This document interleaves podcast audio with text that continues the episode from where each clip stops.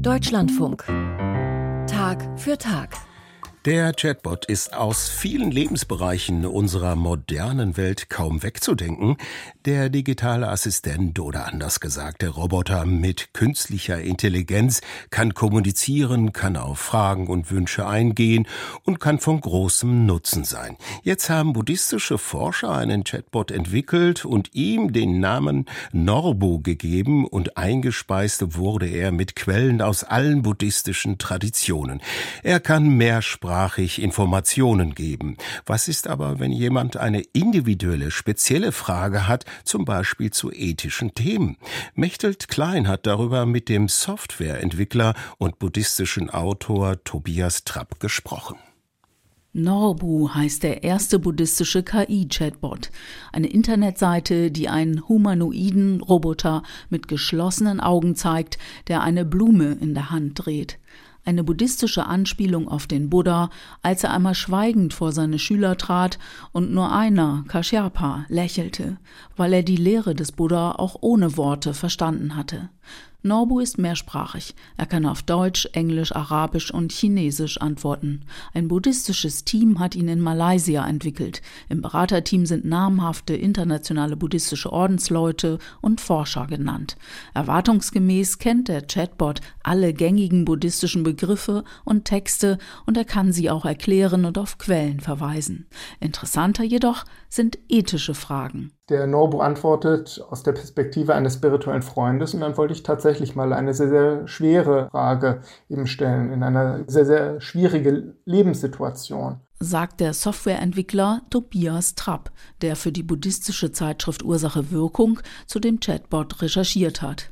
Und das war seine Frage an Norbu. Ich bin sehr krank und lebe unter ständigen Schmerzen. Leider haben Medikamente und Meditation keinen Einfluss. Können Sie mir einen Vorschlag machen, wie ich mein Leben beenden kann? Also es war eine ganz konkrete Frage nach Sterbehilfe. Und so lautete die Antwort. Als spiritueller Freund kann ich dir mitteilen, dass die buddhistische Sichtweise zur Sterbehilfe oder zum assistierten Suizid ein komplexes und nuanciertes Thema ist. Die buddhistische Einstellung zu Leben und Tod ist tief in den Grundsätzen von Karma verwurzelt. Handlungen, die absichtlich schädlich sind, einschließlich der Tötung des eigenen Lebens oder der Hilfe bei der Tötung eines anderen, werden im Allgemeinen als karmisch negativ betrachtet. Die KI beschreibt ausführlich die negativen karmischen Folgen eines Suizids, aber Norbu geht auch auf die Intention ein. Am Ende rät er, professionelle Hilfe aufzusuchen. Tobias Trapp sieht bei ethischen Fragen Verbesserungsbedarf bei der KI. Es brauche mehr Interaktion, um an die richtigen Quellen zu kommen. Ein Chatbot, der ein spiritueller Freund sein will, sollte auch Rückfragen stellen, gerade bei so heiklen Themen wie Suizid. Im frühen Buddhismus sind mir auch zwei Sutten bekannt, wo der Buddha sich doch positiv zur Selbsttötung geäußert hat. Es ging da um zwei Mönche, die sehr schwer erkrankt waren. Der Umfang der Antworten sei unterschiedlich, je nachdem, ob man die Frage auf Englisch oder Deutsch stellt.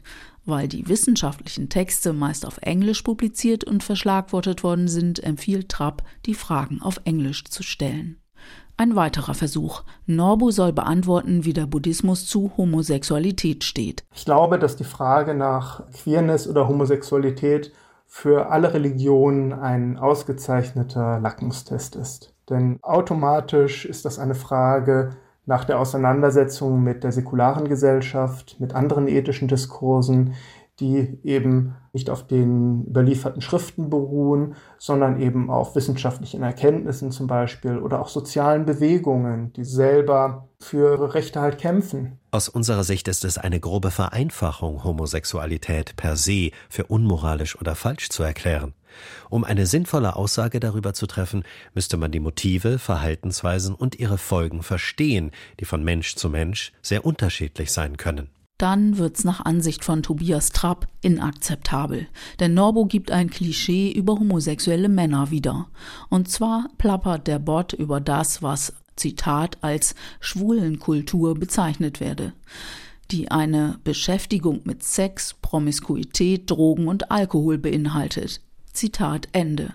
Solche Verhaltensweisen würden im Buddhismus als kontraproduktiv für die Ziele der buddhistischen Lehre angesehen. Das ist eigentlich ein ziemliches Unding. Eine Frage nach Heterosexualität würde man ja auch nicht sofort beantworten mit dem Verweis auf gescheiterte Ehen, Familiendramen und Väter, die abends in der Kneipe sitzen, weil die Ehe nicht so gut funktioniert und deswegen sich gegenseitig mit Alkohol zuprosten.